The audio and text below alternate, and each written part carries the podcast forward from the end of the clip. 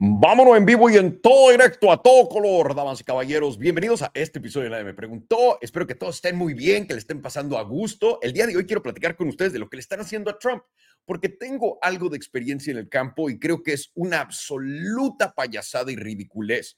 Pero todos sabemos perfectamente que en nuestro país, en Estados Unidos, para todos ustedes que no me cuenten como que vivo en Estados Unidos, en nuestro país, en Estados Unidos, eh, no hay duda alguna, desde que, desde la pandemia, hemos visto una tomada de poder y de control sobre la sociedad, sobre la política, sobre la palabra, ¿no? Con la libertad de expresión, sobre todo por quien esté a cargo.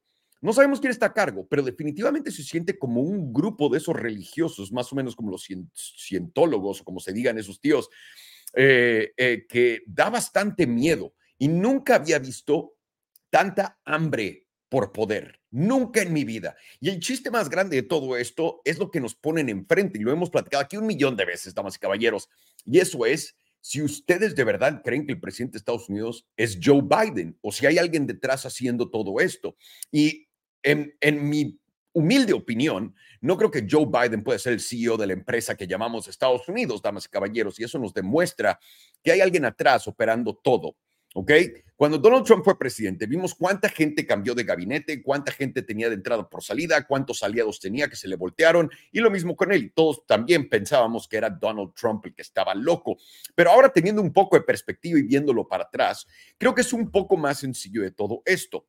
Empecemos platicando de qué exactamente le está pasando a Donald Trump y de dónde viene esto. A Donald Trump le acaban de dar una multa, básicamente, perdió un caso civil, una demanda civil contra el Estado de Nueva York, porque ni siquiera hay acusadores, no hay víctimas, no hay nada, donde Donald Trump va a tener que pagar 350 millones de dólares si es que no puede tener un appeal y él tiene que apelar la decisión del juez, porque esta decisión del juez no nada más es una multa de 350 millones de dólares, que es una verdadera locura. También le impide tener actividades económicas y de negocio en el estado de Nueva York, que es donde básicamente Donald Trump tiene una gran mayoría de todas sus cosas. Lo mismo le cayó a sus hijos. el mismo juez en Nueva York que declaró que Donald Trump estaba cometiendo un crimen, también sentenció a sus hijos a les puso un levy, que es como básicamente quitarte dinero, por 4 millones de dólares a cada uno, a Eric y al otro, perdón, disculpen, no me acuerdo, eh, no me acuerdo cómo se llama ahorita rápido. Entonces, les, les los multaron, 350 millones a Trump, 4 millones a, a, cada uno de los hijos y también los detienen de tener actividad económica y de negocio en el estado de Nueva York por 3 a 4 años, dependiendo. Y esto lo está peleando Trump. ¿Por qué están acusándolo de esto? Porque dicen que Donald Trump, a través de sus mentiras, engañó a los bancos pidiéndoles dinero, diciendo que sus propiedades valían mucho más de lo que él estaba diciendo. Ahora, quiero que entiendan esto. Todos los préstamos fueron pagados sin ningún solo retraso en el pago. Todos los préstamos fueron pagados y cerrados antes del ciclo completo del préstamo. No hay ningún solo banco quejándose de esto. No hay ningún solo cliente o persona o entidad que esté demandando a Donald Trump. Es simplemente el gobierno de Nueva York, que es lo que lo hace aún más loco. Y déjenme les digo esto, es una absoluta locura y una mentira gigantesca. ¿Ustedes qué creen? Que vas y pides un préstamo al banco para todos nosotros que sabemos que tenemos experiencia en esto. Han ido a comprar una casa, han ido a comprar un edificio me imagino que han pasado por las mismas, eh, eh, los mismos pasos básicamente que Donald Trump o que yo cuando lo pedimos con un préstamo. Cuando pides un préstamo para una propiedad, adivina qué, el banco no te dice, ¿y cuánto vale la propiedad? Y tú le dices, 30 millones y el banco te dice, ah, perfecto, déjame lo anoto. El banco literalmente manda a millones de personas, no, no millones, manda a muchísimos equipos de personas a asegurarse que su inversión sea sana, que tenga sentido. Esto es una violación a este acto. ¿Por qué? Porque entonces están diciendo que los bancos nunca, nunca, nunca fueron a ver las propiedades de Donald Trump, que él les dio el valor de su propiedad y eso es imposible. Imposible. Díganme quién le dan un préstamo así de la nada con solamente porque yo soy yo y él es él a nadie, ni a la gente más rica del mundo, a todos mis amigos que tienen cientos, si es que no miles de departamentos o de edificios comerciales, etcétera, cuando tienen que ir al banco, se visten bonito y llevan a todo el mundo a comer y los sacan y los llevan a los edificios, les enseñan absolutamente todo y el banco es el que en realidad te da cuánto vale tu inmueble y cuánto están dispuestos a prestarte. Este es un contrato entre dos personas, el banco y tú. ¿Y cuál es el colateral? La propiedad. Pero ¿cómo puedes decirle a alguien que te está engañando y que está cometiendo fraude a cualquier tipo de nivel, diciendo que te está engañando sobre el valor de la propiedad a la que te prestaron dinero en préstamos ya cerrados y que nunca han tenido delincuencias? Y sobre todo, cuando no existe nadie saliendo a decir, oigan, a mí me robaron, a mí me falta dinero, cuando Deutsche Bank, que es uno de los bancos que están en medio de esto, nunca se ha quejado de esto no ha dicho absolutamente nada de Donald Trump. Ahora puedes decir lo que quieras de Donald Trump, pero esto es una ridiculez y esto nos da muchísima vergüenza a todos nosotros que vivimos en Estados Unidos, que vinimos a buscar un primer mundo, una mejor infraestructura, un lugar donde las leyes se apliquen, donde no exista el totalitarismo y el control total del gobierno sobre la sociedad. Y básicamente es a donde estamos yendo. La razón por la que están haciéndole esto a Trump es muy sencilla. ¿Quieren adivinar? Tírenlo, tírenlo en los comentarios, no se pueden equivocar. Ahí les va la realidad. Simplemente es porque Donald Trump está hasta ahorita, hasta adelante en todas las encuestas políticas. El güey que va a ganar en papel en este momento es Donald Trump. Entonces, ya lo intentaron meter a la cárcel, ¿no? Y ya le intentaron poner todos estos cargos con lo que había hecho con los papeles secretos, ¿no? Con los papeles secretos del gobierno, los clasificados que no te puedes llevar. Pero Biden se los pudo llevar, los tenía junto a su Corvette en el garage, no hubo bronca. A Biden no lo vamos a, perseguir ni le vamos a acusar de nada porque tiene demencia. Pero al mismo tiempo tiene demencia y esa es la excusa que le dan. Pero el tío sigue siendo el presidente de Estados Unidos, para que tengan una idea de lo que esté pasando. Ahora, yo no sé quién esté a cargo. Tengo mis sospechas. Muy probablemente sean los cuerpos de gobierno y entidades de inteligencia secreta porque tienen todo el poder, todo el dinero y además tienen los recursos para hacer lo que quieran con quien quiera. Y ellos son los que no quieren a Donald Trump ahí. ¿Por qué no quieren a Donald Trump ahí? Porque cuando metes a un presidente, no, el presidente normalmente, como piénsenlo como un CEO de una empresa. Estados Unidos es, eh, eh, Estados Unidos es la empresa y Donald Trump, el presidente, es el CEO o Joe Biden en este momento es el CEO. Normalmente tienes tu junta de consejo y no cualquier CEO puede tomar las decisiones que quiera y hacer lo que se linchen los, los pelotones. Tiene que ir a pedir permiso y tiene que pasar por los procesos acordados y acordados entre todos para poder lograr hacer algo. El problema que tuvo Donald Trump y lo que hizo Donald Trump y por lo que no lo quieren es porque Donald Trump se quiere regir. Claro que a base del gobierno americano, claro que es parte del sistema, pero él quiere salirse un poco más allá de lo que le están pidiendo y hay cosas que no le parecen y cosas que le parecen. Trump es la persona más peligrosa en estas elecciones para Estados Unidos porque es alguien que, y de nuevo, Trump sigue dentro del sistema. No podemos decir que Trump es el Salvador, que viene a, llevarnos al cielo y que va a venir Jesucristo mismo y nos va a dar vino a todos y todo va a estar bien. No estoy diciendo eso.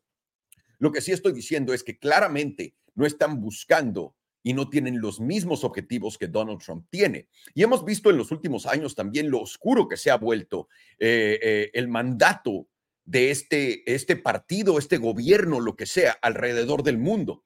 Donald Trump no se metió en ninguna guerra. Y en cuanto se salió Joe Biden, que era el que le decía a todo el mundo, no, es que este güey quiere crear una guerra con Rusia, quiere crear una guerra, se ha ido a todas las guerras posibles y no le ha faltado una.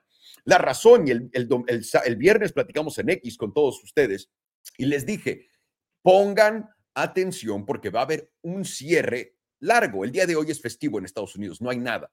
Y normalmente cuando viene fin de semana largo, o quebra un banco el viernes después de que cierra o bombardeamos algún lado.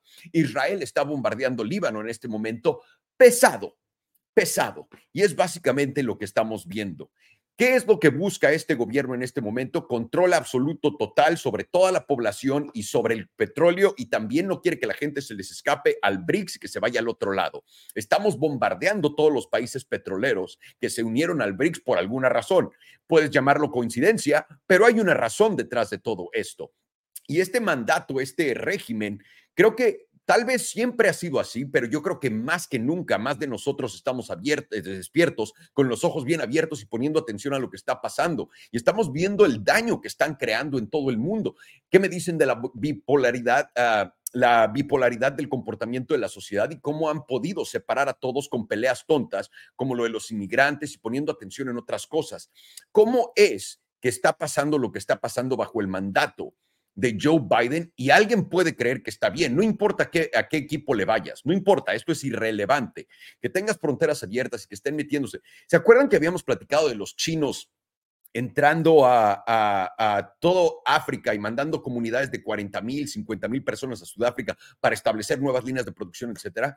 También hay una gran parte de inmigrantes que están entrando por la frontera de México que son de China.